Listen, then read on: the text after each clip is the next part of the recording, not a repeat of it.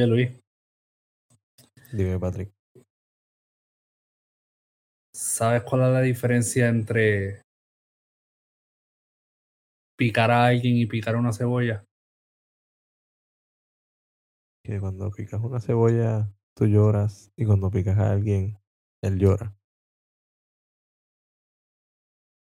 Sí, en realidad lo- la última no me interesa, pero la primera definitivamente.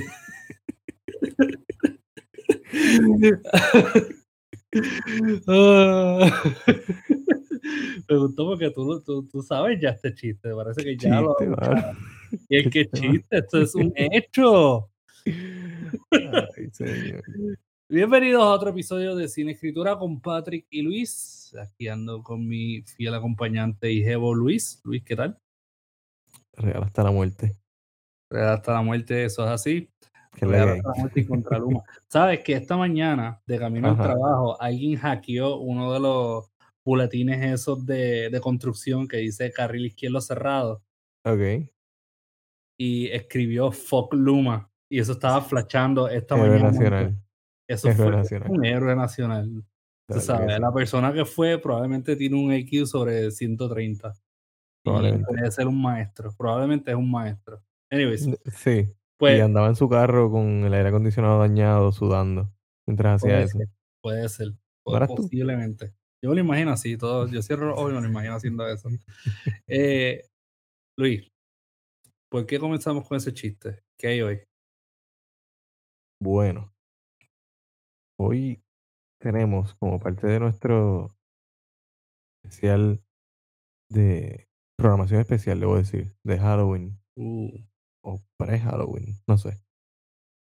Vamos a estar hablando hoy de asesinos seriales, no cereales, seriales. uf, bello. porquería de chiste yo acabo de decir ahí. Mataste ese chiste. Mataste. ¿Quieres? de asesinos seriales Asesinaste. em, y de true crime, mayormente, de cómo estas obras, eh, cómo estos crímenes han inspirado obras o cómo la leyenda de estos personajes también influye en la ficción de alguna manera. Eh, estoy haciendo referencia a, a uno que te voy a escribir por aquí. Mm, me gusta. Estamos haciendo preproducción mientras grabamos. Oh, sí. Me parece que es el, el inicio de, o podemos tomarlo Sí. como punto de partida del true crime eh, o de ese morbo de la gente por saber crímenes que están asociados con la realidad versus una película donde matan a un montón de gente, digamos, qué sé yo, un Jason o un Freddy, Kru- eh, Freddy Krueger, que muere mucha gente, pero es ficción, es enteramente ficción y la gente lo sabe y a lo mejor no provoca tanto ese morbo. ¿Estás seguro que, que Jason es ficción? Porque el otro día estaba escuchando una canción titulada Viernes 13 por Vico Sí. Que Ah, sí, aparentemente Jason tenía una metralleta y un machete y cocinaba gente con cebolla Sí. y era bien homofóbico. Y, Y e decía cosas como, no seas lambón y métete al horno. que de hecho, eh, el, el que data, ¿verdad? Esa historia, el que la narra, dice Sí. que Jason solamente quería tener un dúo con él. So, Jason tenía aspiración a ser rapero en Puerto Rico, en el video San Juan. Jason era un rapero frustrado. Sí, eso era, eso era. Eso es. Ah, ¿Sabes qué? Que, que estaba con Nakaira y estábamos escuchando en el carro en el 1 de octubre. Esa fue la primera canción que utilizamos para inaugurar nuestro octubre. Genial. Viernes 13 por Vico, sí. Era una tarde nublada. Los adornos de Halloween, donde quiera estaban. Dilo, dilo, termina Luis. Había esperado este día por meses. El El famoso, día. famoso día, de viernes 3. Bello, bello. Eh, Pues sí, lo, lo que estabas diciendo es, es esa morbe, ¿verdad? Que, que crea o que nos lleva a, a- a imaginarnos otros personajes que son tan reales que honestamente yo pienso que a veces la ficción misma eh, puede ser hasta más realista que la realidad. Y, y hoy, ¿verdad? Tenemos una lista de películas y trabajos literarios que honestamente te dejan sin palabras porque muchas de ellas uno las dice y uno se siente tan ridículo hablando de esto o tan absurdo, ¿verdad? Que la realidad sea tan así que no sé, no sé. A, a mí iba a decir me encanta, pero a mí no me encanta que la gente muera. So, No, a mí tampoco. pero me fascina, definitivamente es algo bien interesante, eh, cómo trabaja esto de la ficción y la realidad y cómo una puede ser más absurda que la otra y no es la que esperas. Eh, eso a mí me vuela la mente. Así que, ¿verdad? Sin más preámbulos, vamos a comenzar con las películas. Luis, ¿qué tenemos en el cine? Bueno, en el área del cine tenemos eh, nuestra primera película, Memories of Murder. Sí, Memories of Murder, esa es por Bong Joon-ho. Eh, creo que, ¿verdad? No, no masacre el nombre. eh, es el director de Parasite y Snowpiercer. Así que si no ha visto, ¿verdad? Eh, o no ha escuchado, mejor dicho. Si no ha visto la película o no ha escuchado nuestro episodio de Snowpiercer, está atrás. Vaya y busque nuestro episodio de Snowpiercer. Sí, que está Eh, bastante cool. Con sí. el guardagujas. De Reola, ¿verdad? Eh.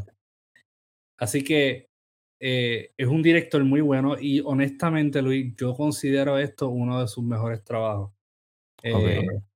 Yo creo que me gusta más que Parasite, De honestamente. verdad. Es una película tan tensa y esto data, ¿verdad? Una serie de asesinatos que estaban ocurriendo en Corea del Sur. Que de hecho, para aquel entonces todavía no habían descifrado la identidad del asesino, sino que eso se, se- se descifró para eso del 2018-2019. Eh, la película es 2000 temprano, ¿verdad? 2003, por ahí. 2002. 2003, sí. Esta película es del 2003. eh, los hechos son de 1986 a 1991. Imagínate, imagínate eso. O sea, yo ni había nacido todavía. Yo digo eso como si yo Yo, fuera súper viejo.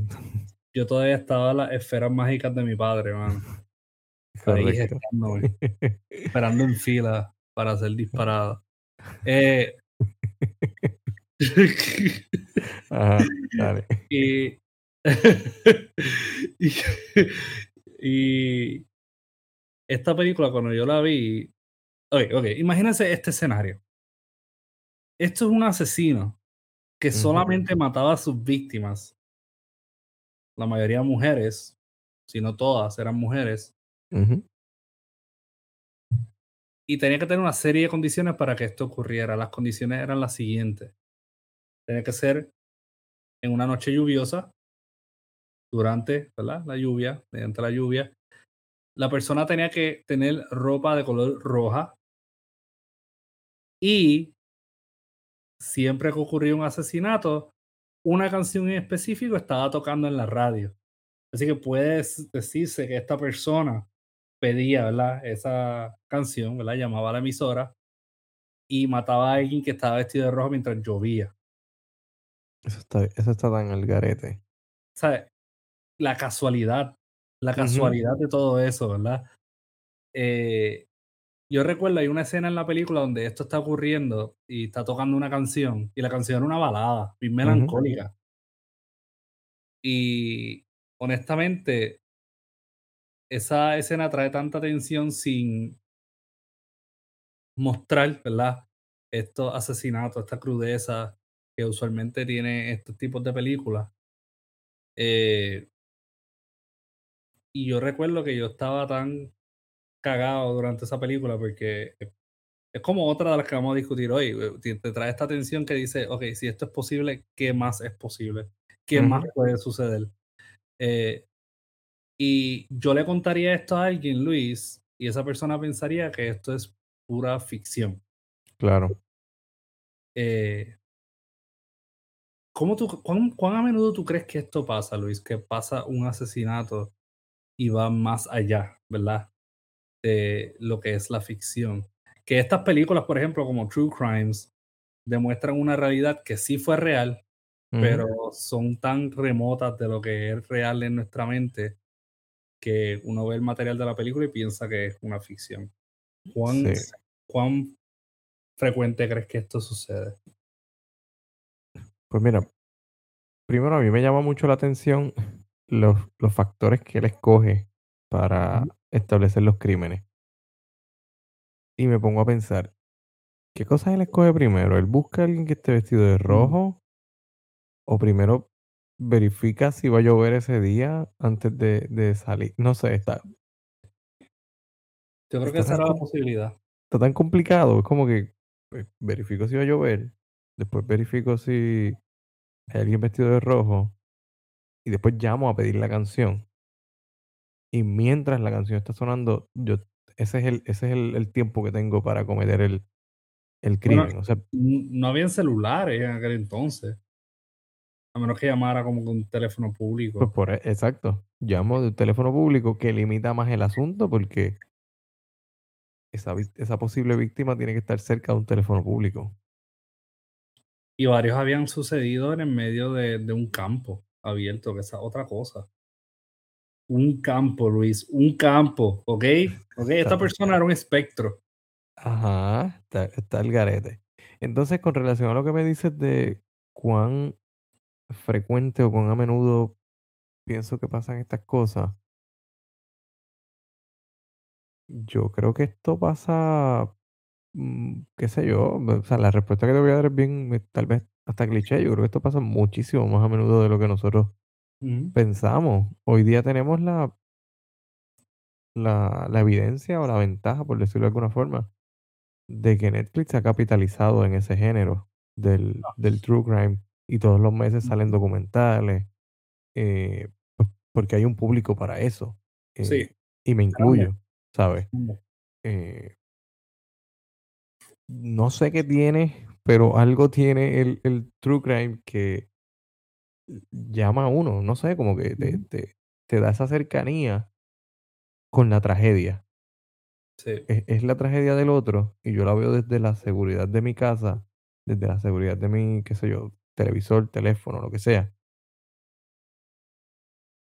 Pero estoy experimentando la tragedia del otro. Y eso creo que tiene hasta cier- se escucha contradictorio, pero tiene como una conexión, no sé, a través de poder ver los últimos momentos, o recreados obviamente, los últimos momentos de vida de esa persona y se, nor- se normaliza, por decirlo de alguna manera, se normaliza la muerte, la tragedia, pero creo que es mucho, mucho más común de lo que, de lo que pensamos. Creo que todo el tiempo está pasando esto, o sea, todos los días está pasando esto. Me lleva a pensar en casos locos como el de eh, el documental de Netflix de Don't Fuck with the Cats, que ¿Qué va a pensar uno? Que a través del internet vamos a poder eh, agarrar a esta persona que está sacando videos eh, y matando gatos y eventualmente matando personas o Bueno, matando una matando persona. gatos también, o sea, el gato. Él mató Exacto, gatos el gato, gato. gato. Sí, sí, sí. Que es un caso eh, similar a ese, no, no que sean parecidos, pero similar a ese en términos de que tú lo piensas y dices, esto es bien loco, esto lo Sí. escribió alguien de- en una computadora, esto es ficción. Pero no, es, es- es la realidad. O sea, es alguien que, que, que hizo esto en la vida real. Y de ahí entonces creamos un documental, o en el caso de esto, una película basada en los asesinatos, eh, dentro del género del true crime. Algo que yo quiero, ajá, sorry, algo que quiero capitalizar es eso de cuando hablas de cercanía. Porque esto, lo de Don't Fuck with Cats, que es tremenda serie, eh, más otras series, ¿verdad? Que no enseñan el asesinato de la víctima, la película de Ted Bundy con Zac Efron, eh, que no, no enseñan un asesinato hasta el final. Eh, esto puede tratarse como true crime, el hecho de que nos acercamos a los detalles, pero no visualmente tratan esos detalles. Y con eso me gustaría discutir la próxima película que tenemos en la lista, My Friend Dahmer. Eh, ¿Qué tú piensas de eso? O sea, para que sea un true crime, para poder anclarnos, ¿verdad? Lo que es una definición, ¿verdad? o Sí. poder ofrecer una definición operacional. ¿Tiene que hablar de los asesinatos per se? Bueno, pienso que sí. O sea, pienso que debe, eh, al menos reconocer em, reconocer la existencia de ellos, o sea, hacer alguna alusión a ellos, digamos, aunque no sean el eje central necesariamente de la historia. En el caso de la película My Friend Dahmer, se enfoca mucho en, en la niñez, en la adolescencia de él, en los problemas que tenía para establecer relaciones eh, interpersonales, etcétera, etcétera. Que, que creo que lo, lo estábamos hablando antes de, de empezar a grabar, eh, o sea, algo relacionado. A mí me recuerda un poco esta película al principio de Halloween, la versión de Rob Zombie. Papi, la bestia. E- Esta película, por momentos yo decía, esto es como Rob Zombie tratando de hacer un, un- una, qué sé yo, alguna especie de variante de su película Halloween, más anclada en la realidad. No sé, me recordaba de momento ese, Tiene alguito, tiene alguito. Es que pues que es como bien indie y, y es en los 70 y, Ujú. y Sí, este los escenarios, el personaje rubio. Ajá. Creo que por Pero ahí, entonces, creo si, que por ahí si uno no, si uno no conoce quién es Jeffrey Dahmer, que imagino que debe haber algún oyente que no conozca Ujú. es Jeffrey Dahmer, no estamos hablando de los Beatles ni nada por el estilo. Bueno, Eh, los aunque Beatles del sí, crimen, tal vez. exacto, los Beatles, los Beatles del crimen. Los Beatles seriales. ahí, está, ahí está Jeffrey Dahmer, Ted Bundy, John Wayne H.H. Gacy, Holmes. H.H. Holmes. Ahí están los Beatles del crimen, papá. Deberíamos hacer una foto como que los cuatro. Deberíamos. Ponerlos cruzando Deberíamos. la calle, pero con, con manchando la sangre. Los, Toda con sangre y con, sí, con con sangre. restos humanos. Eh, si uno no conoce quién es Jeffrey Dahmer, esta película funciona igual, funciona como un true crime. Mm, no. No. Funciona como una especie de drama psicológico. No. Creo. Sí. Y sería sí. de esperarse que él se convertiría en un asesino eventualmente, porque la película, ¿verdad? Spoiler alert, la película en sí data como que los, los meses antes de que él cometa su primer asesinato y termina justo antes de que él comete su primer asesinato.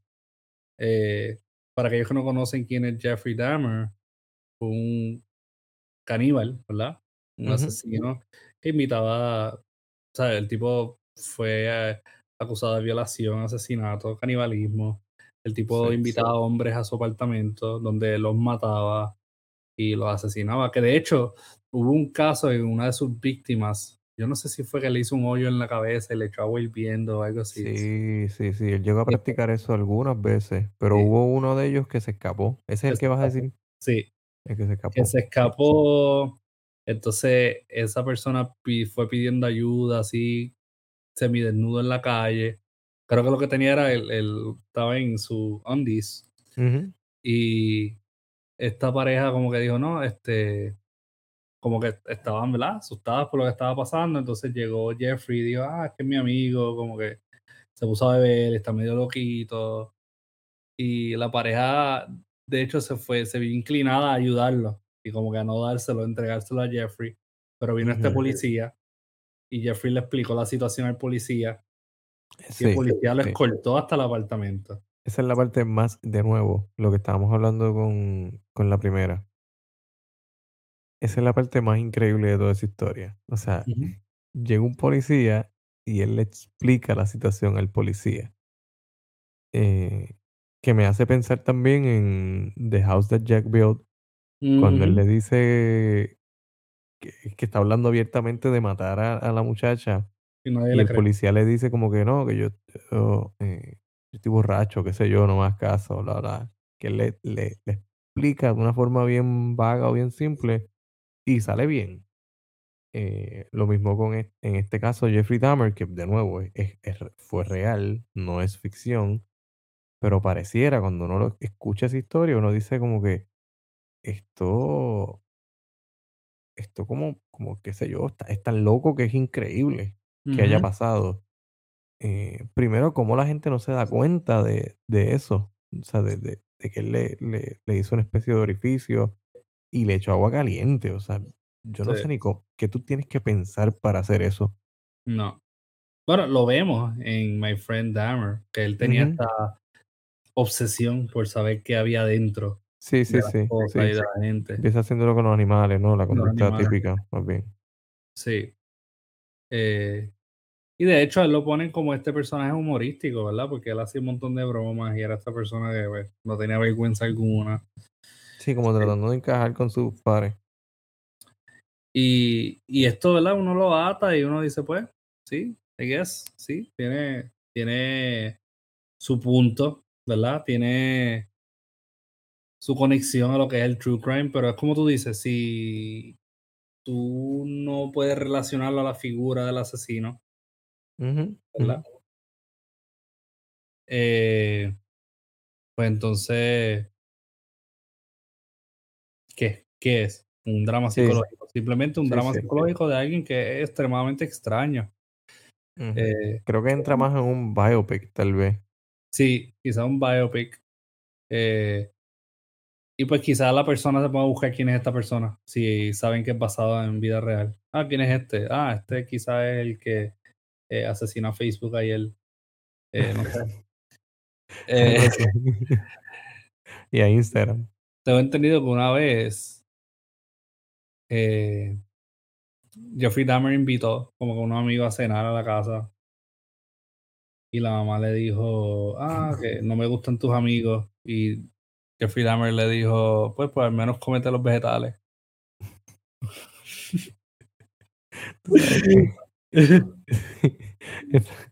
Esa es la segunda vez que este chiste aparece en este podcast. Esta, diantre, ¿verdad? Yo lo dije ya, ya. reciclar, Lo estamos fallando, Pero estamos fallando, Luis. Ah, no, Tranquilo. por eso no se hace preproducción, por eso uno no se tira así. Estoy, estoy, estoy cool con eso. No importa. Puedes, puedes usarlo. Está permitido. pues entonces vamos a lo obvio, vamos a, a- a aquella película que sí, ¿verdad? Habla de los asesinatos, Ujú. pero esta al revés, porque esta no te da un background, es como Memories of Murder, nunca... Sí, em- de hecho, Memories of Murder tiene más o menos lo mismo, que tiene sospechosos, pero nunca te dice quién fue y de dónde viene esta persona. Eh, la próxima que tenemos en la lista es La obra maestra por David Fincher, Y estamos hablando de Zodiac. Zodiac. Uh, lo dijimos a cool. Bello, bellacoso. De Uh, Jack, súper. Jack the Ripper. Y Eh, este es, eh, pudiéramos decir que Zodiac Killer es, o el asesino del Zodíaco, es el asesino más famoso de Estados Unidos, o el más enigmático al menos. quizás el más enigmático, el más famoso es Ted Bundy, obviamente. El más famoso es Ted Bundy, sí. Sí, este, este, este Teodoro, Teodoro Bondi. Eh, Bondi. Te- Teodoro, Teodoro Bond. di. Eh, podemos, me quedó bien, me quedó bien mongo. Eh, Tranquilo, tranquilo. Luis, hablar un poquito de esta película. Yo amo esta película. Yo amo esta película. La amo igual que amo Memories of Murder, pero Zodiac obviamente fue la primera que yo vi. Eh, cuéntanos. ¿qué tú Bueno, pues esta película cuenta eh, la historia, ¿no? Lo- los eventos de este asesino del Zodíaco, que se hace llamar a sí mismo el, el Zodiac Killer, y su, su modus operandi, que era más bien una cuestión de jugar con la mente o con una especie de desafíos hacia las autoridades, hacia los medios de comunicación, enviando hacia los periódicos, enviando cartas, enviando estos, eh, ¿cómo le llamamos a eso? Eh, acertijos. Enviando estos acertijos que, Acertijos. Sí, diría como, criptogramas o acertijos o ajá, ajá, que eran una este, especie de muchos, cabeza, ¿verdad? De, y que muchos de ellos permanecieron sin descifrar eh, durante mucho tiempo. sí, Eh, in- incluso lo último que yo vi de, de relacionado a, a Zodiac Killer es una serie documental que está en Amazon, que es un, un nuevo enfoque. Traen a estos dos agentes retirados para investigar el caso de nuevo desde cero. recopilando toda la información que tenían, sacan nuevos sospechosos y te tienen en toda la serie diciéndote, mira, pues creo que lo, lo tenemos o que lo vamos a atrapar. Al final no pasa absolutamente nada. No, no, no. no aparece nadie nuevo. Eh, volvemos al punto cero y pues es muy probable que esa persona o ya haya muerto o nunca lo vayamos a atrapar, ¿no? Eh, Sí. Es ese enigma. de hecho, surgen nuevas víctimas en el documental, que, posibles víctimas, más allá de las, de las que él eh, reconoció. Sí, sí. Y, y, y yo- es que es ese fantasma, ¿no? Es, es el, el enigma, ¿no? Tanto el ujú. asesino es ese fantasma que anduvo años y años y años haciendo esto y amenazando.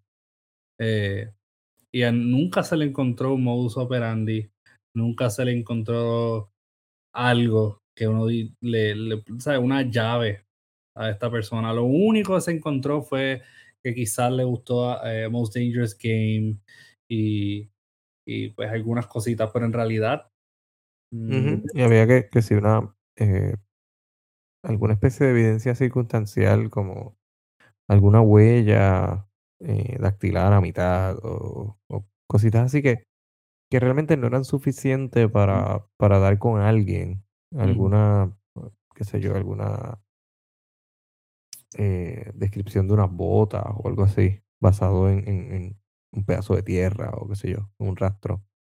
Pero nada, como para dar con una persona y creo que lo, lo que tú mencionaste tiene mucho que ver con eso, que es el asunto de el enigma o la figura se vuelve incluso más grande que, que, esta persona, quien quiera que haya sido. Yo tengo mis serias dudas.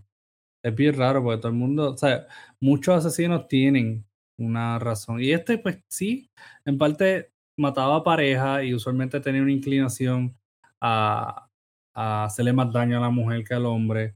Por eso varias de las víctimas que sí sobrevivieron eran hombres. Eran los hombres, correcto.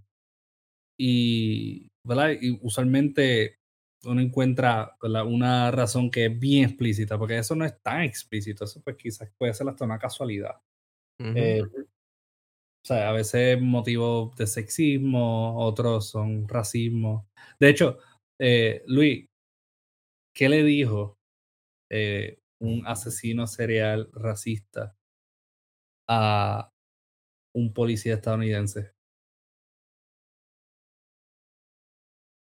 No tengo idea qué le dijo. ¿A ustedes le pagan?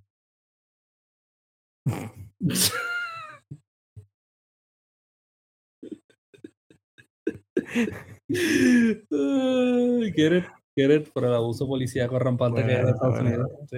Eh, chiste, buen me chiste. gustó, me gustó. Así que pod- podríamos decir que el, el Zodiac Killer, el asesino del Zodíaco, en, en sus, sus años activos por allá, qué sé yo, finales del 60, principios del 70, Ujú, era como un precursor del slasher de los 80. Él atacaba parejas y eso. Literal. De hecho, hay películas que son basadas en eso, como lo que es eh, Dirty Harry. ¿Tú has visto Dirty Ujú, Harry?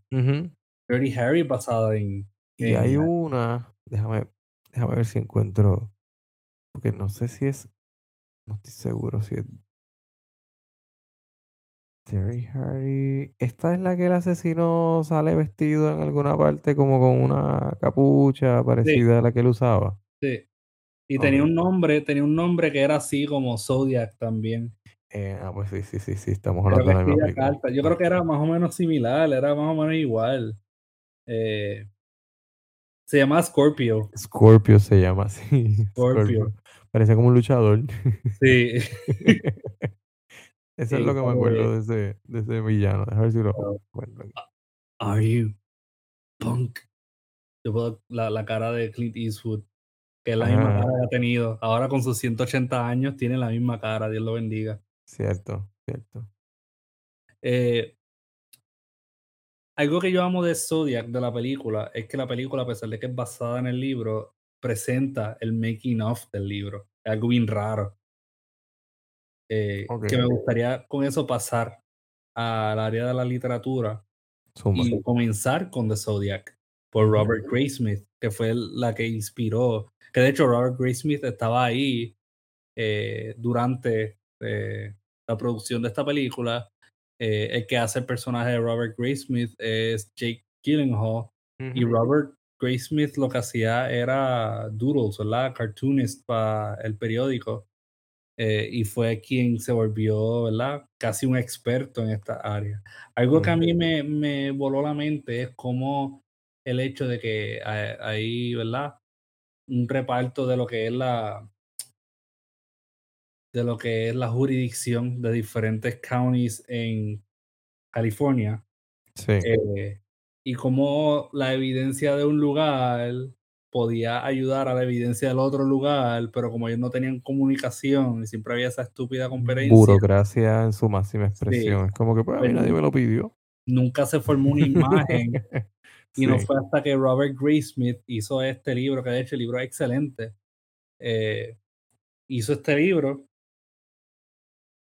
que pues ellos pudieron formar una imagen. Y de hecho pues crear un arquetipo de un asesino que pues literalmente tú sabes eh, eh, inspiró tantas cosas. No solamente a Sí. Dirty Harry pero eventualmente como tú dijiste, tú dijiste un arquetipo al asesino serial de, de películas de los 80 especialmente estas thrillers eh, que eran un poquito más B rated verdad barato eh, como Maniac por ejemplo Ah, sí, sí. que, ¿verdad? Pues uno, uno puede trazar líneas y decir, sí, está un zodiaco técnicamente. Lo único que en la ficción, pues atrapan al asesino. eh, en la realidad no. Exacto. En la realidad, este caballero nunca lo atraparon. ¿Cuántos años Eh, tendría? No sabemos, ¿verdad? no, no. Eh, solo quiero que sepas que uno de sus eh, de sus criptogramas, Ajá. el último fue descifrado en el 2020. En el 2020, En el 2020 se No, es. descifró. Sí. ¿qué dice? Eh, yo sé que lo había buscado, pero no me acuerdo. Y creo que no era tan, algo- no creo que creo que no era ni tan importante lo que decía o una cosa así. No, no recuerdo que haya sido como una gran revelación. Lo que, Qué horrible, ¿ah? lo que decía ese, pero sí, Es el esto 340, ¿verdad? creo que sí, creo que sí. 340 Cipher, creo que se llama. Estoy buscando un documento aquí que habla del 340 Cipher. Eh, Hizo noticia y eso, sí, en, en- el año pasado eso. O sea, yo, yo me vine a enterar de eso hace poco, de que lo habían descifrado el último. Brother, 51 años. 51 años. ¿Ok? Y me da, me da mucha risa que siempre se habla de, de estos criptogramas y dicen que lo han visto, que lo vieron las- lo- los expertos más grandes del mundo y se lo enviaban entre universidad a universidad. Y yo, "Contra, no sé, pero o el tipo era un verdadero genio o ni tan expertos ustedes, yo no sé. Mira, esto es lo que dice. I hope you're Ujú. having lots of fun in trying to catch me. That wasn't me on the TV show, which brings up a point about me. I'm not afraid of the gas chamber because it will send me to paradise all the sooner. Because I know, eh, because I now have enough slaves to work for me, where everyone else has nothing when they reach paradise. So they are afraid of death. I am not afraid because I know that my new life is life, is life will be an easy one in paradise death. Es algo bien raro. El punto es que técnicamente, pues, ah, aunque by the way, esta persona pensaba que, que mientras más mataba a esta gente iba a ser y, eh, sus sirvientes en la... Sí, sí, esa, esa Y era su, su motivación, tal vez. Y, y hubo un, un show en la televisión donde supuestamente tuvieron una llamada del, del Zodiac, pero no fue real. No era Eso mismo te iba a decir. Esa es su, esa es su respuesta a, a ese falso Zodiac que llamó. Qué Y llamó como, yo no sé si fue que él llamó aceptando una negociación con la policía o una cosa así, o lanzando un reto.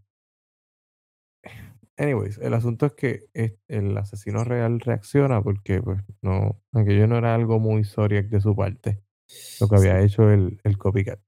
Y esto fue en el apogeo de- del media. Pero, ¿sabes qué? Yo te voy a decir algo. No todos los asesinatos grandes, los crímenes grandes, ¿verdad? los asesinos grandes, llegaron a ser parte de la noticia, llegaron a ser parte de, ¿verdad? De este, este chisme, ¿verdad? Que se riega eh, a través de una ciudad o el mundo entero.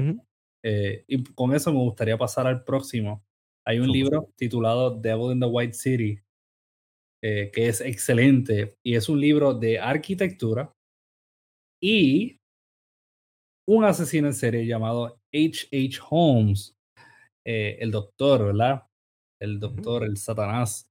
H. H. Holmes eh, fue responsable de cientos de asesinatos eh, y él verdaderamente no era un médico, él literalmente pues robaba y era un, un, eh, estas personas que, que se dedicaban al fraude, personas bien fraudulentas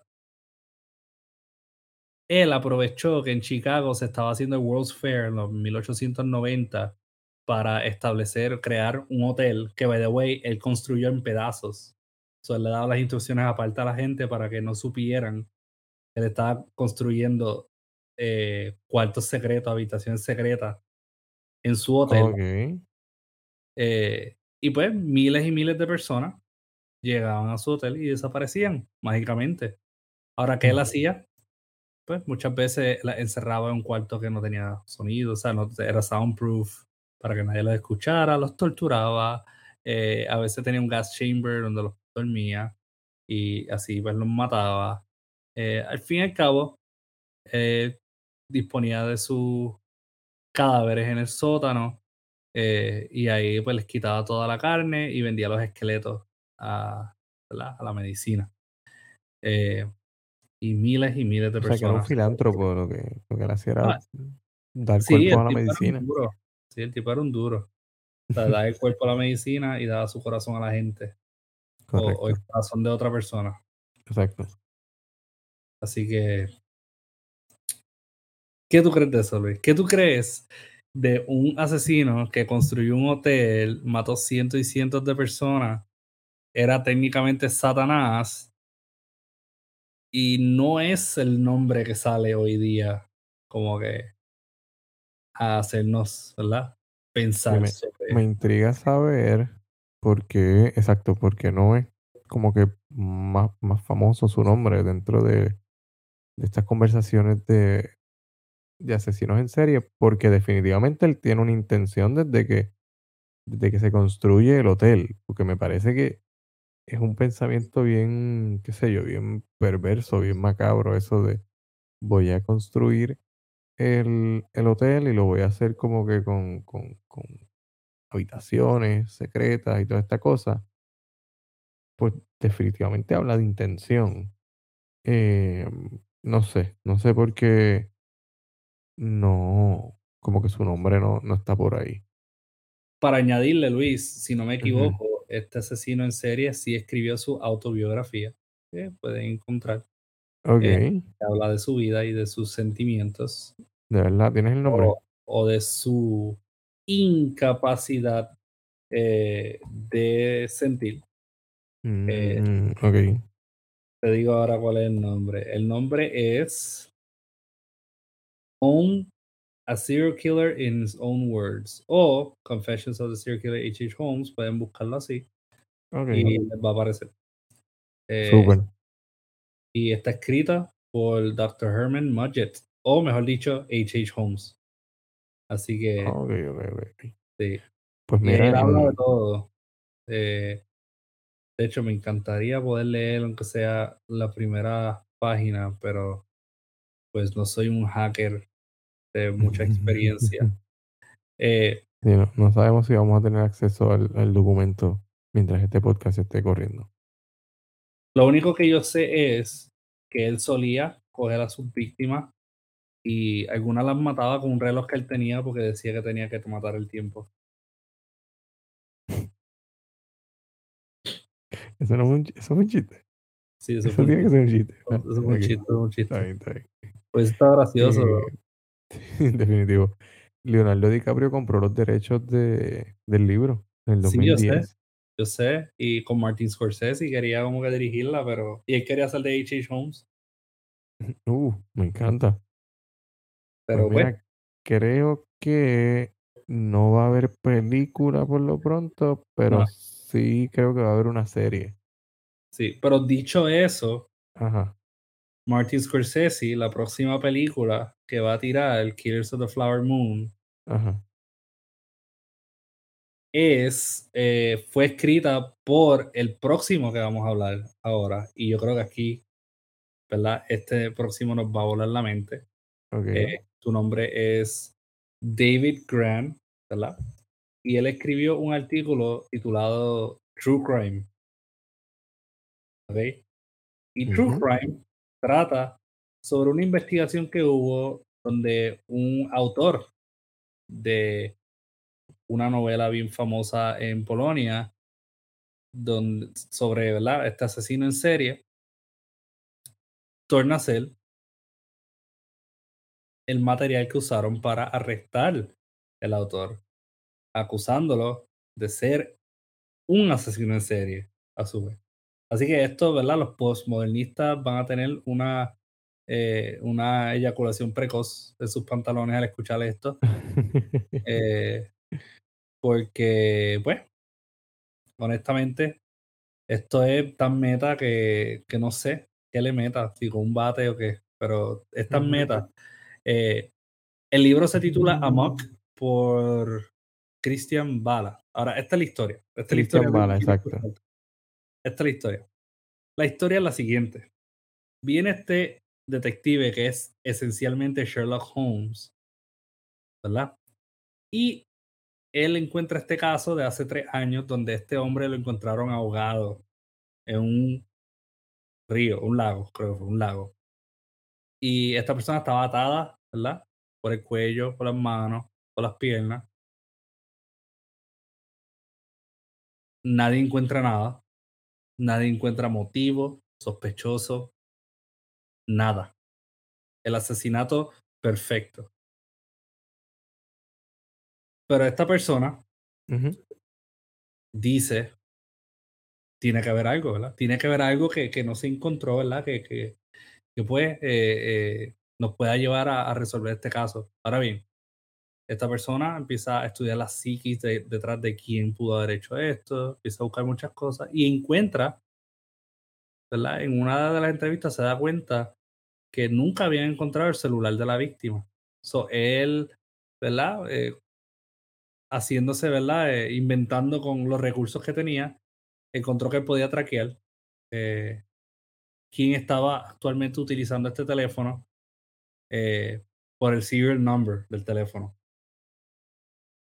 So, él encontró eso y encontró que ese teléfono se había vendido tres semanas después del asesinato y lo había vendido una persona que, que iba por el nombre de Chris, ¿verdad? Eh, y después encontraron que, que esa cuenta era de un tal Christian eh, Bala. Ahora, Christian Bala, que veo y tiene un nombre bien asesino. Me encanta ese nombre. Sí, ¿verdad? Genial.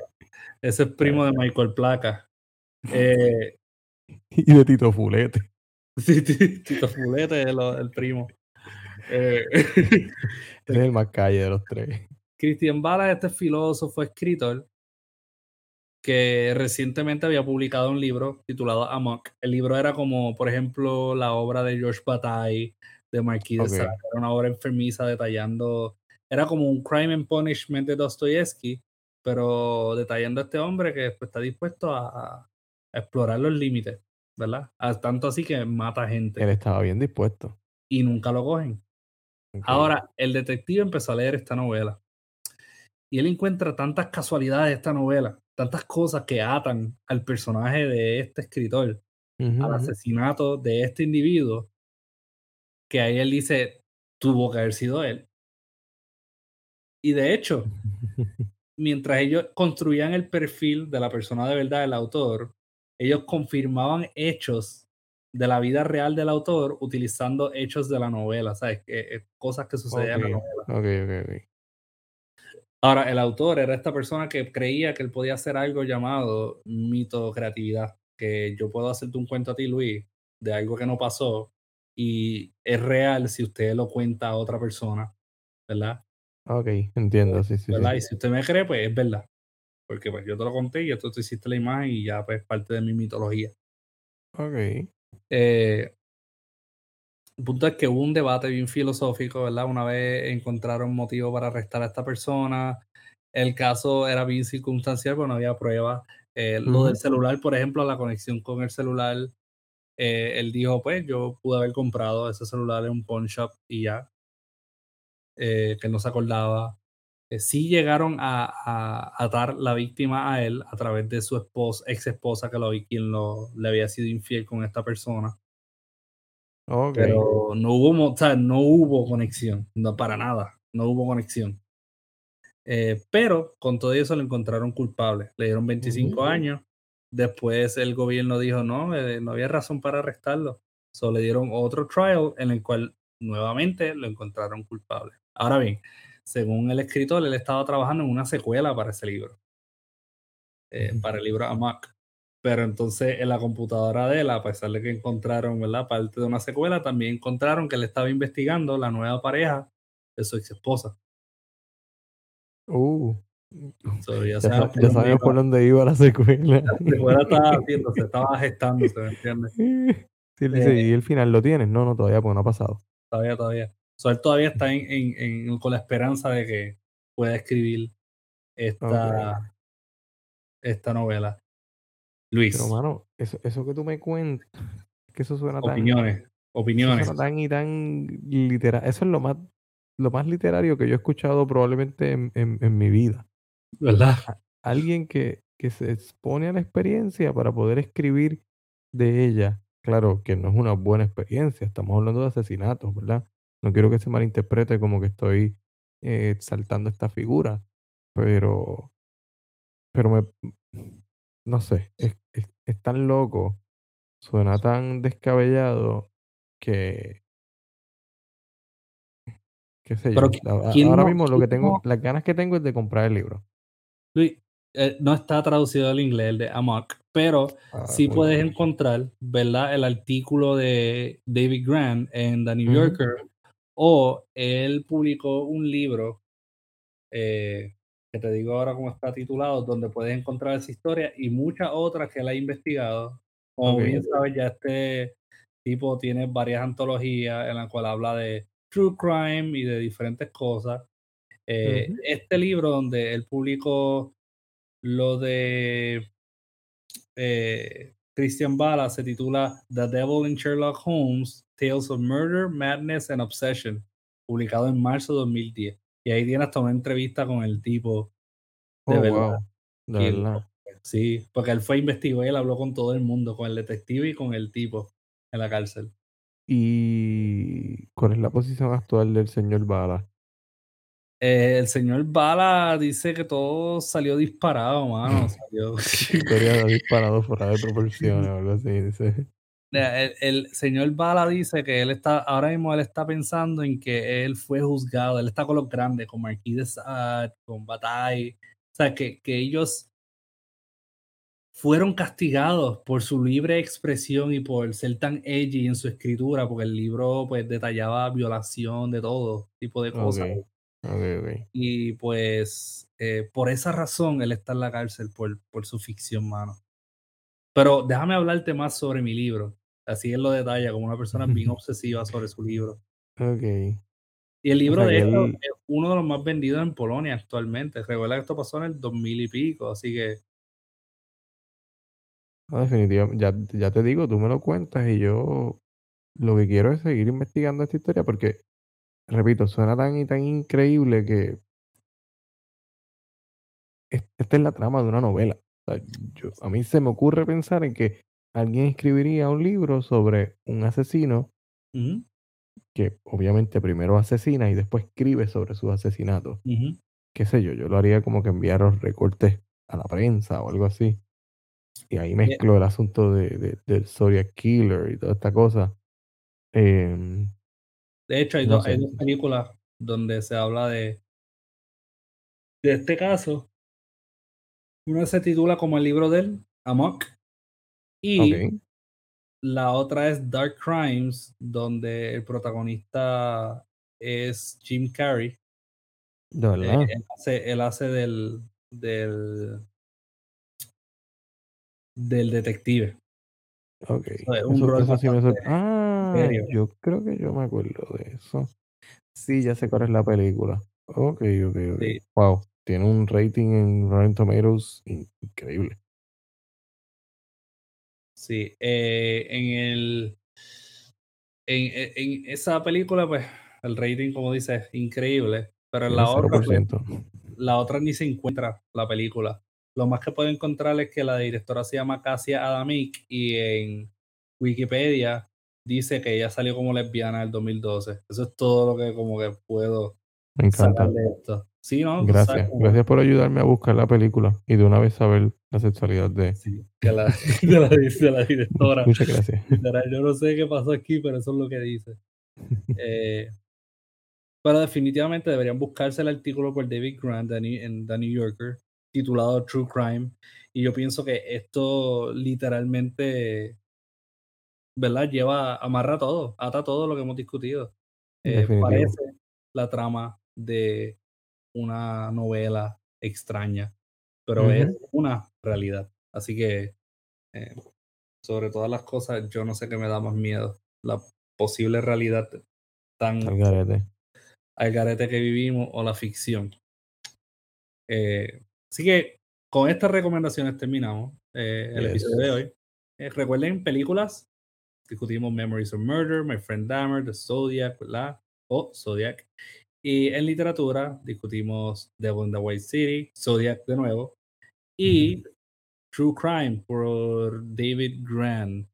Eh, recuerden que no hay nada más real que el horror, así que vivamos octubre como si el horror fuera real. Uf, qué horrible, Wow, ¿verdad? No voy a decir eso, eso, me encantó. Me da, me da, me da esperanza para salir mañana a la calle. Definitivo. Eh, así que nada, eh, ya saben, si no han escuchado algún otro episodio de Cine Escritura y esta es la primera vez que escuchan, porque pues es octubre y estamos celebrando, eh, Yes. vayan, ¿verdad? Vayan a otro episodio. De hecho, el de Mamapalooza puede servir para, para ahora octubre, porque hablamos de. Psycho. Y de Papapalusa hablamos de Pedro Páramo. Así que También. vayan y verifiquen. O vayan a ver otros episodios, como el de Hellraiser con Tarpa, que hasta ahora ha sido uno de nuestros favoritos. Ujú. Eh, pienso que esa contraste, esa comparación, ese double feature les va a volar la mente. Igual que el de Hereditary con Ajá. Now. También, también, sorry, sorry, te pisé ahí. Para Sí. seguir la, la temática de, de este episodio, también el de, de House Jack, Jack, eh, That Jack Built y Wanted de Latex. Creo que es un excelente episodio. Ah, y en ese también hablamos de American Psycho, American Psycho, sí. Sí, sí, sí, sí, sí, sí. que podemos, así que nada, vaya, vaya por allá y va a encontrar cositas interesantes. Eh, pues nada, yo creo que estamos hasta aquí. Eh, Siempre estamos bien agradecidos, ¿verdad? Por su apoyo, así que cualquier cosita, eh, si usted ha leído un buen True Crime, puede comentarnos en Cine Escritura. Podcast, Instagram, Cine Escritura Facebook, siempre y cuando existan, ¿verdad? Ya que pues todo se está cayendo. Eh, Exacto. el mundo se está cayendo según la gente obsesionada con las redes sociales. Eh, y les enviamos un abrazo a todas las personas que nos escuchan en Latinoamérica, en el Caribe, Estados Unidos y en Europa. Así que hasta la próxima, cuídense mucho y un abrazo a todos. Se cuidan, hasta la próxima.